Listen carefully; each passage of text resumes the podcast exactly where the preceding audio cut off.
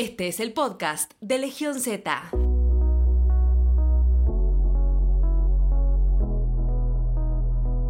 Bienvenida a este nuevo nivel de Legión Z. Yo soy Dartrin. Yo soy Rocampi. Yo soy Ari. Yo soy Candy. Y yo soy Agos. Y en el capítulo de hoy vamos a hablar sobre la ansiedad y el estrés. Es por eso que llamamos a una profesional que se llama Agostina Gutiérrez para charlar sobre este tema. Ella es psicóloga. ¿Cómo te va, Agostina? ¿Todo bien?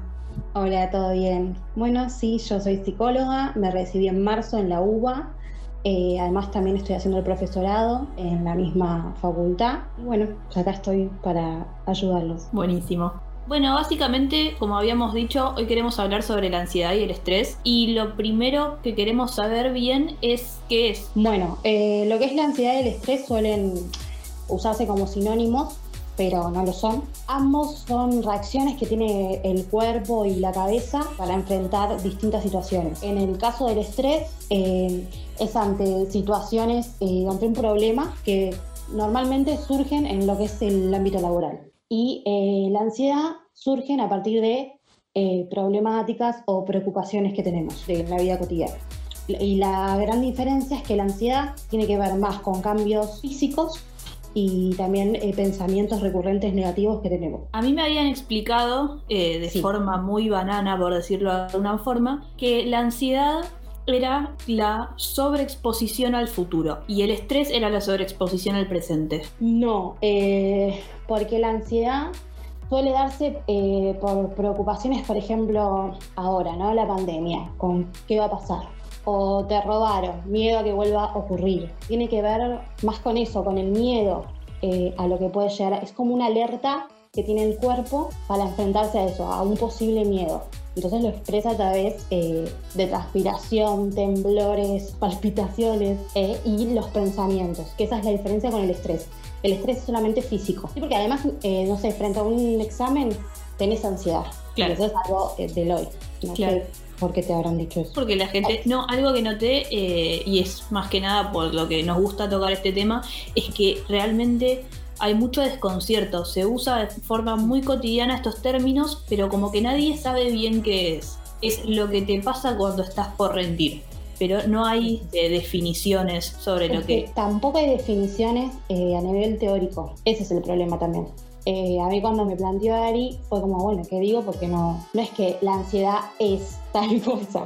Es como que está definida como una emoción, como una reacción, depende del autor y desde la teoría que te pongas. Si es desde el psicoanálisis, desde lo cognitivo, depende de la escuela también, porque también la psicología es medio compleja. ¿Y la edad tiene algo que ver con cómo sentimos la ansiedad? Digamos, no es lo mismo siendo adolescente que siendo adulto. No, obvio. Si bien los adolescentes y los niños también sufren ansiedad, como el estrés, eh, más que nada en los últimos años, creo porque la verdad que no, no hay alguna investigación o algo que hable específicamente, pero me parece que a partir de que uno empieza a ser adulto y aumentan las preocupaciones y las ocupaciones, eso hace que haya un aumento de, de ansiedad.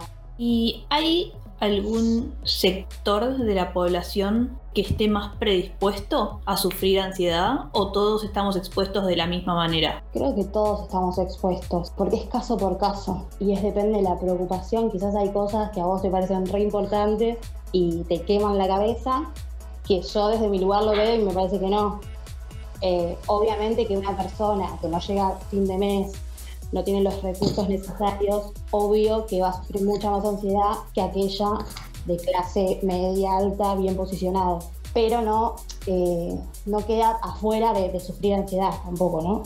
No creo que sea un factor que influya demasiado, digamos. Ahora, siendo que la edad no es un factor entre nosotros, digamos, eh, ¿cuándo nos sentimos ansiosos? Bueno, mira, yo particularmente eh, ansiedad sufro 24 horas del día, los 365 días del año, sobre todo el último tiempo, me parece que, obviamente corriéndonos un poco del contexto pandemia, eh, la ansiedad es algo que nos atraviesa como generación a todos por todos los estímulos que vamos teniendo, ¿no? De, tanto sean tecnológicos como de vínculos. Eh, también un poco haciendo referencia al capítulo pasado que habíamos hablado un poco de, las relaciones y, y la responsabilidad afectiva como que este, esta última década, este último tiempo, vieron que, la ansiedad se pone en juego en, cada lugar, básicamente. Cuando estás esperando el bondi no llega, cuando querés comer y estás esperando que salga la comida, va, no sé, a mí me pone ansioso cualquier cosa. a veces demasiado, he tenido algún que otro ataquito de ansiedad, pero bueno, también estaría bueno que desmitifiquemos un poco esto de que si sos una persona ansiosa, sos una persona que, tiene problemas o que no puede solo, porque es algo que, lo tenemos todos y que se puede ir tratando con ciertos tips, ¿o no? Sí, obviamente. Creo que eh, lo primero que hay que aclarar es que todos sufrimos ansiedad. El problema, y hay que prestar atención y pedir ayuda cuando ya son niveles muy altos de ansiedad y sobre todo si nos afectan en nuestra vida cotidiana. Eso es clave. Y además me parece que, siendo a lo que dice Ari del tema de los estímulos y eso, lo que genera ansiedad también en las personas de nuestra edad es la presión social, de que tenemos que tener todo ya, sea trabajo, casa, eh, como que se espera mucho y al ver que no es posible, porque claramente no, en la sociedad en que estamos no es posible, eso hace que tengamos aún más ansiedad. Una vez estaba mm, investigando un poco sobre, sobre ansiedad. De paso aprovecho para autoboicotearme y contarle a la gente que una vez hablando con Agostina, eh, porque es una conocida mía muy querida, eh, yo empecé a flashear que tenía un trastorno de la personalidad porque estaba muy ansioso y empecé a googlear, ¿vieron? Y vieron que Google todo, todo lo que sea síntomas es trastorno de la personalidad. Pero bueno, también me parece que la ansiedad se genera mucho cuando juega más la cabeza que el cuerpo, ¿o no?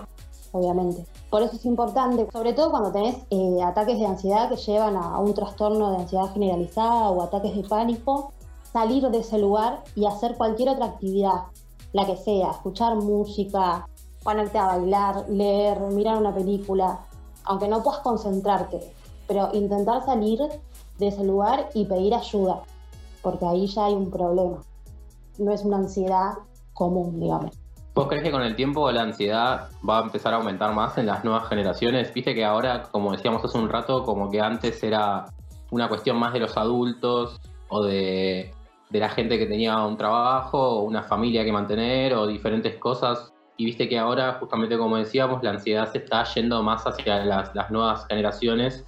¿Sentís que con el tiempo eso va a ser cada vez peor? O sea, no quiero ser fatalista, pero ¿Sentís que vamos por ese rumbo? Y sí, porque también vivimos en un sistema capitalista donde todo es ya y eso acompaña. Eh, y entonces creo que sí. Claro, tal cual. Los chicos igual también.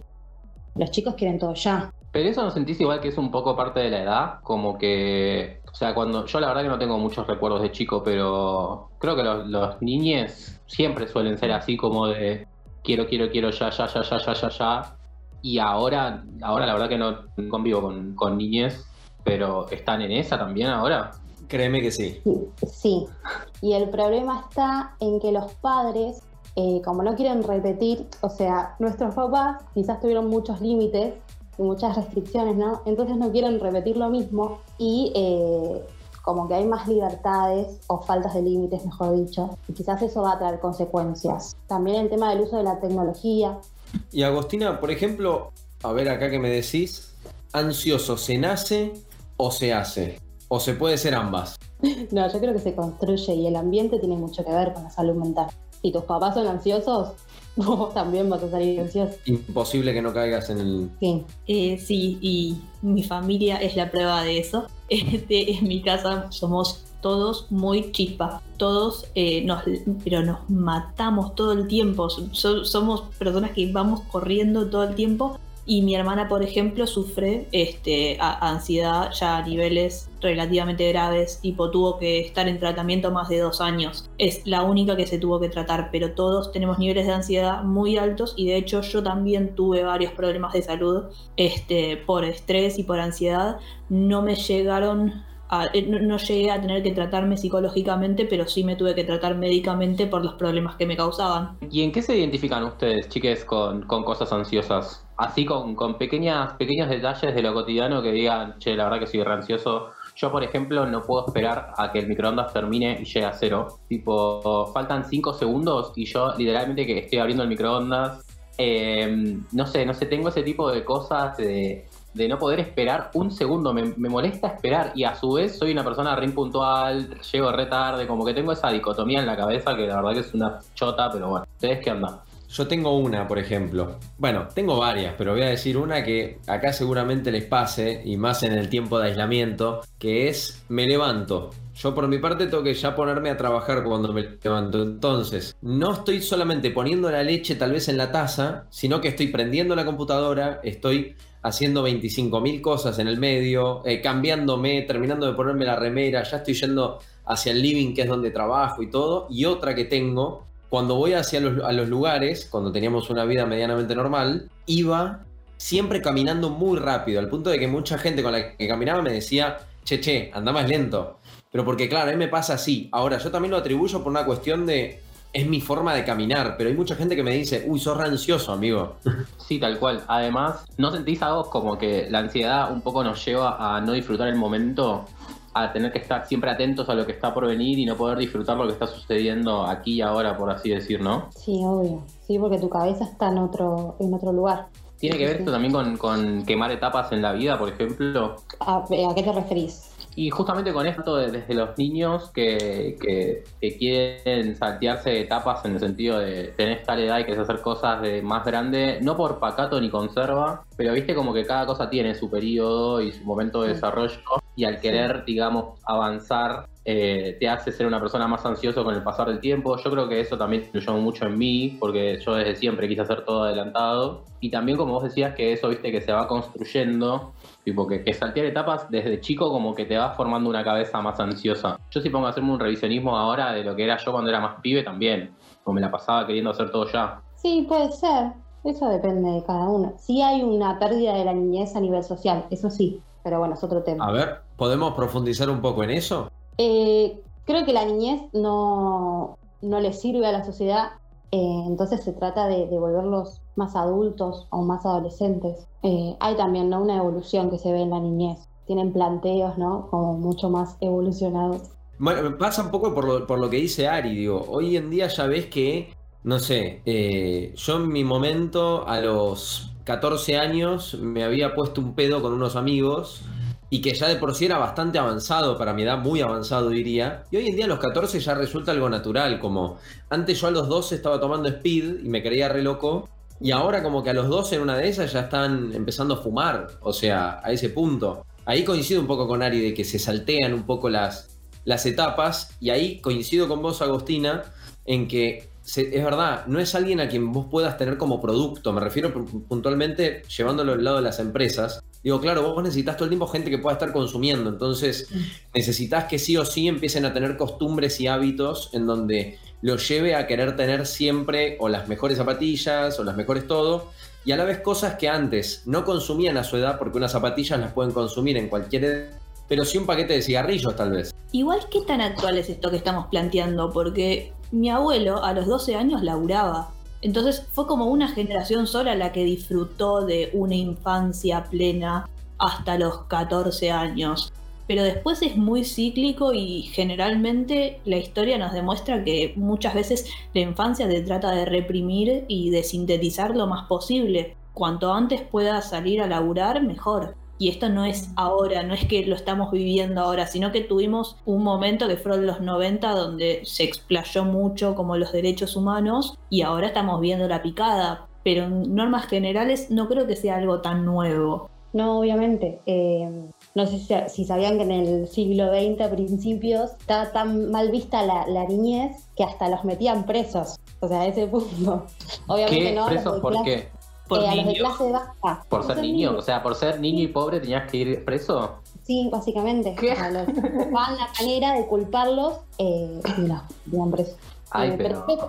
Más allá de, tremendo. de- de la pubertad, que es verdad que ya a los 12 años ya son adolescentes, eh, yo me refería más a los niños eh, chiquitos, de 5 o 6 años, como que ya también son pubers, hacen planteos. Lo digo también porque tengo una hermana de 7 años y salta con cosas que no, o tiene respuestas rapidísimas, que yo a los 7 años claramente no te iba a responder. No sé, te enfrentan, discuten con los adultos eh, a la misma altura.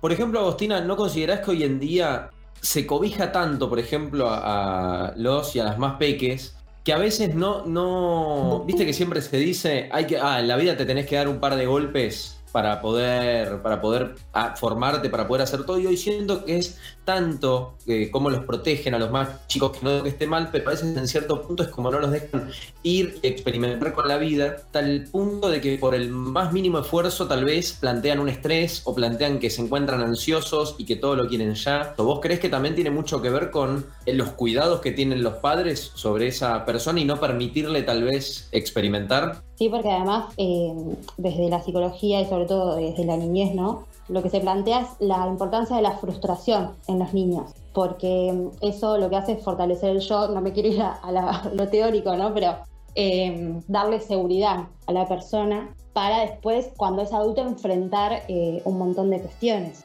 Y sí, creo que en la falta de límite y en la falta de, o en el exceso de protección que hay hoy en día, el día de mañana eh, es, creo que va a ser uno de los problemas, la inseguridad. Sacándote un poco de, lo que es la niñez y de cómo va afectando en el proceso de la vida la ansiedad. Eh, yendo más un poco hacia lo extremo, ¿no? O sea, no sé si hacia lo extremo, pero hacia como el punto culmine. ¿Cómo hacemos para identificar cuando estamos a punto de tener un ataque de ansiedad, un ataque de pánico? Porque hay mucha gente que por ahí nunca lo tuvo o nunca pasó por ese proceso y yo, por ejemplo, nunca tuve ataque de pánico, sí tuve ataque de ansiedad y bueno, más o menos como que me fui informando y, aprendiendo, ¿no? Pero, ¿cómo se identifica un ataque de pánico? Es lo mismo igual, ataque de ansiedad, ataque de pánico. El ataque de ansiedad se lo nombra desde el psicoanálisis, el ataque de pánico, bueno, desde las otras corrientes. El primer síntoma que tienen es miedo a morirse, se quedan paralizadas las personas, no pueden hablar, palpitaciones, se empieza a sudar las manos, pero sobre todo este miedo a morir es clave. Porque después los otros síntomas como que medios que se repiten entre el estrés y una ansiedad leve, como para ponerle algún nombre. No, que ahí tienen que eh, pedir ayuda a algún profesional de la salud mental. Cuando te referís a miedo a morirse, eh, ¿es un miedo generalizado o un miedo así inmediato, tipo me voy a morir en cinco minutos? Sí, sí, es, es la sensación de estar muriendo, de no poder respirar.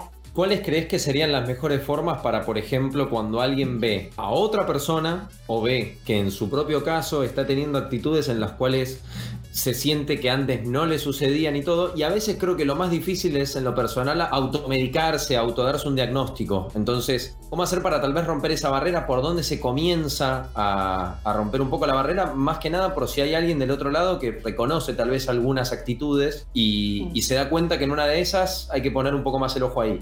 Primero, no googlear. Google no sabe todo, como dice mucha gente. No, lo que es la salud no sabe nada. Eh, lo pueden usar para buscar algún psicólogo o psicóloga, eh, pero solo para eso. Si te agarra un primer ataque de pánico, lo que se recomienda, se usan muchas técnicas eh, cognitivo-conductuales, que no es mucho mi área, pero bueno. Uno de los consejos que se da es lavarte la cara con agua fría y esto, ¿no? Tratar de distraerte.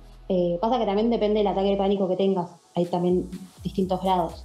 Pero si podés eh, salir un poco de eso, es escuchar música, empezar a leer, o sea, salir del foco para demostrar a tu cabeza más que nada que las cosas que está sintiendo tu cuerpo no son reales. Y después si uno ve a una persona, eh, hablarle de otra cosa, de lo que sea. Preguntarle cómo te llamas, cómo estás, no. Eh, nunca decirle ya te vas a calmar o está tranquilo, eso jamás, porque es peor eh, preguntarle cosas que no tengan nada que ver con lo que estaba viviendo en ese momento. Che, y por ahí es medio flashera la pregunta, porque la verdad que no, no estoy metido en tema tanto, pero ¿ha habido casos en el mundo, en la historia, donde una persona por ataque de pánico se le haya generado, no sé, una muerte súbita o hayan llegado al punto tal de que me voy a morir, me voy a morir, pum, se murió? ¿O esto a nivel cabeza y flashero? No, que, que yo sepa no. A ver, eh, lo físico está, tampoco es que uno alucina, ¿no? Pero, por ejemplo, uno de los síntomas es taquicardia y la gente cree que le va a dar un infarto y eso no va a pasar. Por eso también eh, una de las técnicas que ahora que nombré lo de taquicardia me acordé es la respiración. Exhalar, inhalar y sentir la respiración. Porque eso también te hace concentrarte y te hace ver ¿no? que no te, estás, eh, no te estás muriendo, porque estás respirando. Por eso es importante concentrarte en otra cosa. Sí, a, mí me pasó una vez, eh, yo me iba de excursión a Bariloche a hacer trekking. Eh, subir montañas con un grupo de chicos y una de las nenas que viajaba con nosotros tuvo un ataque de pánico y como éramos tantos y medio que no sabíamos muy bien qué hacer, tipo lo que hicimos fue eso, nos pusimos en rendita y empezamos a respirar todos a ver qué pasaba, porque aparte estábamos en el medio del monte, 10 y 20 de la noche, no había otra que hacer que sentarse a respirar hasta que se le pasara, fue horrible. Em, pero yéndonos para otro lado, yo te quería hablar de un término que es la ansiedad social, que es el miedo a hablar con, los otros, miedo a, exponerse ante el otro. ¿Qué tiene que ver? Sí, es miedo a las multitudes, es trastorno de ansiedad social, en realidad, término correcto, y es eso, salir a, la afuera y eh, el encuentro con los otros. ¿Qué es como la agorafobia, ponele? Cada una cosa así. ¿Y eso que lo puede generar? Y un montón de cosas, eso depende de cada persona. Y cómo es, puede ser que se den distintos niveles. Yo escuché mucha gente, eh, pero yo estuve más que nada preguntando por redes y eso, y era muy repetido la cantidad de gente que decía que situaciones de mucha ansiedad se relacionaban a momentos en los que tenían que hablar en público o momentos en los que tenían que ir a lugares en los que hubiera mucha gente, pero son gente que yo conozco personalmente y no tienen un problema para sociabilizarse, pero es raro que tengan justo esa sensación en ese momento. Bueno, ahí igual hay que ver si es un autodiagnóstico o un diagnóstico en serio, porque por más que seas sociable, sí te puede pasar que te pongas nervioso frente a una situación así de, enfrentar a muchas personas pero ahí no sería lo mismo, ya no sería un trastorno. Claro. Y hablando un poco también de otra cosa, eh, el tema drogas, drogas y ansiedad, y también cuando me refiero a drogas, no hablo solamente de drogas ilegales, sino también de todo tipo de placebo o sustancia elaborada en un laboratorio, ya sea legal o ilegal, que nos ayude a, nos ayude, nos perjudique en cierto punto a atravesar el proceso de la ansiedad. ¿Vos crees que las drogas ayudan al proceso este justamente de, tratar lo que nos pasa? O que a veces pueden ser perjudiciales. Por ejemplo, el alcohol, el cannabis, como yendo a lo que más se consume, ¿no? Por ejemplo, no sé, yo siento como usuario de cannabis que en muchas ocasiones eh, es un muy buen método como para poder bajar todo lo que es el estrés, la ansiedad y las cosas así como más urgentes ¿Pero vos estás, digamos, a favor de eso o pensás que todo en exceso puede ser malo? Creo que sí, cualquier droga en exceso es mala. Eh, respecto al cannabis, se sabe que es una sustancia que es para relajar, así que claramente baja la ansiedad. Pero bueno, mientras uno tenga el cuidado, creo que hay mucha hipocresía con el tema del cannabis. ¿Por qué? y porque está aceptado mucho el alcohol, que hace mucho más daño que el cannabis, y, y hay como mucho tabú cuando también hay otras drogas que son mucho más peligrosas. Pregunta, vos, desde la psicología, ¿cómo se lo ve este tema de que, por ejemplo, el alcohol sí, pero las drogas como el cannabis, por ejemplo, que son las de un uso más común en la sociedad, no. No. Por ejemplo, cuando se sabe que, que tienen factores, por ejemplo, medicinales para muchas personas que les ayudan a calmar todo tipo de patologías. Y ahí depende de cada profesional, creo que ahí hay más eh, opiniones personales psicológicas. Hay mucha gente en contra porque también hay muchos dinosaurios en el ámbito todavía. Y se mezcla mucho el tema de las adicciones y creo que eso es, otra cosa. El exceso todo es malo, no solamente las drogas. Bueno, también aclaremos que, que justamente eso, cuando decimos todo, es literalmente todo, no, no solo es drogas, no solo alcohol. Yo, por ejemplo, cada vez que estoy ansiosa o que me bajo un litro de gaseosa yo sola. Yo no consumo otra cosa más que azúcar. Sí, sí, sí, por eso no solo las sustancias pueden ser una adicción. Hay gente que es adicta al, juego.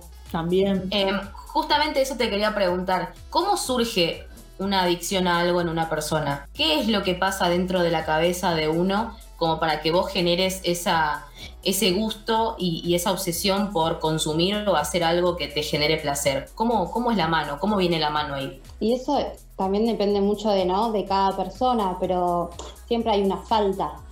Eh, tratan de llenar ese vacío, ya sea con la sustancia eh, o con la adicción que sea, pero también puede ser eh, una manera de sobrellevar algún trauma que hayan vivido no hay, un, solo motivo eh, por, lo que, por lo cual una persona termine siendo adicta. Claro. ¿Coincidís vos con esto de que mm, muchos, como bien decías, que hay mucho dinosaurio dando vueltas? También hay mucho argumento en contra del, uso, por ejemplo, del cannabis, diciendo que, que, genera mucho ansiedad, que genera mucha paranoia. ¿Vos coincidís en eso o pensás que es todo cosas muy de antaño? Creo que sí hay una mm, relación entre lo que es el estado psíquico y lo que te puede causar la marihuana. Me parece que sí, pero tampoco es la culpable de los males, ¿no? A ver, si estás mal emocionalmente, tomes alcohol, fumes un porro, consumas lo que consumas, te va a hacer mal pero porque vos ya estabas mal previamente. Tal cual. ¿Y cómo afecta la autoexigencia? ¿Cómo viene ligada la autoexigencia al trastorno de la ansiedad y el estrés aparte? Creo que tiene más relación el estrés con la autoexigencia porque uno espera ¿no? demasiado y también otro concepto que tiene relación es la frustración. Uno siempre trata de evitar que no salgan, o sea, que las cosas salgan bien. Y la verdad es que gran parte de los momentos en los que nosotros nos sentimos ansiosos están totalmente de la mano con esos momentos donde nosotros más nos autoexigimos. Ese momento en el que nosotros tenemos que eh, poder rendir en el laburo, poder rendir en la facultad, poder aprobar los exámenes, poder hacer todo lo que queremos hacer y bien y que todo nos salga bien y que no haya ningún factor ni externo ni interno que este, nos evite nuestros objetivos. Sí, pero eso es más estrés, está relacionado más al estrés, porque dentro del estrés también eh, uno de los síntomas es la ansiedad. Bueno, y también retomando un poco al tema del estrés, eh, ¿no coinciden un poco conmigo en que vieron que dicen que a veces para estar bien del cuerpo hay que estar bien de la cabeza y que afecta a veces en gran cantidad a, nuestro cuerpo y a nuestro sistema estar estresados, estar ansiosos. ¿Alguna vez les pasó a ustedes estar tipo, mal ya a nivel físico por la cantidad de estrés que manejan? Sí, obvio. A, mí me pasó eh, más que nada yo soy una persona que sufre mucho del estrés, eh, lo empecé a sufrir desde chica, tipo 15 años, y a mí me pasa que yo pierdo el apetito. Cuando me estreso, eh, dejo de tener hambre, pero real no me doy cuenta y capaz paso muchos periodos de tiempo sin comer y encima además tengo eh, gastritis aguda tengo tendencias a sufrir esa enfermedad cada vez que me estreso y he llegado en, en, momentos tipo quinto año de secundaria a punto de recibirme a llegar a pesar 38 kilos por no darme cuenta de, qué era lo que pasaba. Y lo peor es que yo no me sentía estresada, como que no, no, tenía síntomas psicológicos o no los notaba. Pero después cuando iba al médico y preguntaba por qué me estaba pasando físicamente eso, la respuesta era, estás estresada. Y yo como, contámela. Tipo, fue muy chocante en ese momento. Y ahora que yo tengo, eh, no, no, tengo esos síntomas, pero por ejemplo, en este momento, mientras estamos hablando, obviamente no me ven, pero yo me estoy lastimando las manos. Mientras hablamos, estoy todo el tiempo haciendo este gesto y, me estoy rascando la piel y me estoy lastimando. y bueno. Quiero que sepan que Ron en este momento se está despellejando en vivo, ustedes no la están viendo, pero ¿vieron el video de Rock DJ de Robbie Williams? Eso es lo que está haciendo Rock en este momento. ¿Qué playero no? Como la. Bueno, en este caso, capaz tenemos que hablar con un neurólogo. Va, no sé si es la rama de la neurología, pero. ¿Qué flash? ¿Cómo funciona el cerebro? A tal punto de que por un estrés que por ahí nada tiene que ver con tu hígado o con tu estómago, te termina haciendo mierda el cuerpo. No sé, no sé, me, me emplayea mucho eso, porque a veces uno piensa, no sé, hay personas que se angustian mucho y les empieza a doler el pecho, les falta el aire, o les duele mucho la cabeza. La cabeza por ahí quizás la relaciono un poco más con, no sé, voy a hablar girada igual, pero capaz que te está funcionando tanto la cabeza mil que andás a ver cuántos líquidos te estás agregando tu cerebro por segundo y por ahí por eso llega un momento que la cabeza dice, bueno papi, calmate, pero es muy bizarro, como por un estrés generalizado que tiene que ver con, no sé, con el trabajo, con los estudios, con los parciales, se termina afectando ya a nivel gastrointestinal, o sea, rarísimo. Y además, ¿cómo hacen los médicos para darse cuenta de que por un dolor de estómago estás estresado? Eso nunca lo voy a entender. Pero respondiendo a eso, Ari, en realidad te hacen todos los estudios posibles hasta que no hay otra explicación. Tipo, si no hay motivo médico es porque te pasa algo a vos. A mí me encanta cómo, por ejemplo, la cabeza eh, trabaja de una forma en la que si a vos te hacen creer que este tic-tac, por ejemplo, es la píldora para curar todos tus males, vas a tener entonces la cura mágicamente y después tal vez te enterás que era un tic-tac. Pero si te dicen esto, mira, es el remedio, tu cabeza lo va a interpretar de esa manera y en una de esas el dolor lo vas a dejar de tener. Medio sugestivo, me hace acordar a una campaña publicitaria que decía, me duele la panza, y está en un puente, le dice, dame la billetera, y le tira la billetera al agua y dice, pero pará, me tiraste la billetera, perdí toda la plata, todos los documentos. dice, bueno, pero te olvidaste el dolor de cabeza va más por el lado de desenfocarse de lo que te duele directamente. Yo porque eh, en lo personal me automedico no tampoco tan heavy, pero por lo menos un par de, de pastillas de, libre, de venta libre las tengo las dudas. No siempre igual, ¿eh? hay veces que sí o sí es necesario, porque la realidad es que te lastimas posta, o sea, cosas que te pasan físicamente, más allá de que tengan un origen psicológico, es, es, una enfermedad real y por más que digas, no, yo debe ser por estrés, mejor me tranquilizo, vos seguís enfermo, tipo, y puede durar semanas las consecuencias. Capaz yo me pongo mal por un examen un día y estoy un mes teniendo que medicarme o teniendo teniendo que hacer dieta o tratamiento de algún tipo. No, pero bueno, también está el caso, eh, no sé si lo conocerán, pero vieron cuando mm, yo cuando era chico era muy fan de todo lo que era Cris Morena, ahora un poco medio que estoy un toque en desacuerdo con ella en un par de cositas, pero vieron que, no sé, cuando, cuando murió Romina Yan, ella un par de veces contó que fue un montón de médicos porque le dolía muchísimo el pecho, el pecho, el pecho, el pecho, y que le hicieron un montón de electrocardiogramas eh, y le salía todo joya, como tipo ningún soplido ni, ni nada que le afectara el corazón. Simplemente le terminó saliendo como que nada, que era una depresión muy fuerte que ella estaba pasando. También puede tener un montón de condimentos, ¿no? Obviamente estamos hablando de Chris Morena, o sea, la persona que más flashea con eso, pero sí, muy flashero la verdad. Igual se le murió la hija, tipo, era más que suficiente. Sí, obvio, obvio, obvio. Igual no suele pasar que los médicos deriven a psicólogos. Por lo general tratan de buscar sí o sí la respuesta a través de lo físico y a veces se olvidan de eso, de que también puede ser por algún problema psicológico. lamentablemente no hay trabajo interdisciplinario. Cuando alguien, por ejemplo, se entera de un diagnóstico fuerte, como por ejemplo, no sé, cáncer, es raro que haya un psicólogo acompañando a esa persona. En realidad sería fundamental. Voy a agregar, por ejemplo, que hay un jugador de vóley, Facundo Imov, que se lesionaba, se lesionaba, se lesionaba, se lesionaba. Nadie le encontraba la respuesta hasta que un día se dio cuenta que la mayor carga que tenía era no poder asumir que era públicamente que él era gay y automáticamente a partir de que él lo dijo, se dejó de lesionar, dejó de tener todos los problemas y empezó a jugar mejor que nunca. Entonces ahí está el tema donde vos decís de que estaría muy bueno que tengan un trabajo en conjunto, la psicología y la medicina, porque a veces lo que pasa en la cabeza no se condice con lo que pasa en el cuerpo y viceversa. Sí, de hecho hay una rama que se llama psicosomática que trabaja esto, ¿no? Tratar de explicar desde la psicología las enfermedades. Hay algunas cosas que, bueno, un poco es medio delirio, pero hay otras que, tienen lógica. Pero sí, el trabajo interdisciplinario es fundamental. Bueno, Agostina Gutiérrez, psicóloga de la OVA, te agradecemos muchísimo, muchísimo por haberte tomado el tiempo de estar aquí en nuestro capítulo sobre la ansiedad y el estrés aquí en Legión Z Podcast. Y vamos con la última, que tiene que ver con lo siguiente. ¿La ansiedad y el estrés son siempre malos? Bueno, primero, eh, gracias a ustedes por el espacio. Eh, no, en niveles bajos ni el estrés ni la ansiedad son negativos. De hecho, es una manera que tenemos eh, para dar respuesta a situaciones que nos incomodan. El tema es cuando ya son en altos niveles y ahí es cuando tenemos que consultar a algún profesional. Este fue el podcast de Legión Z.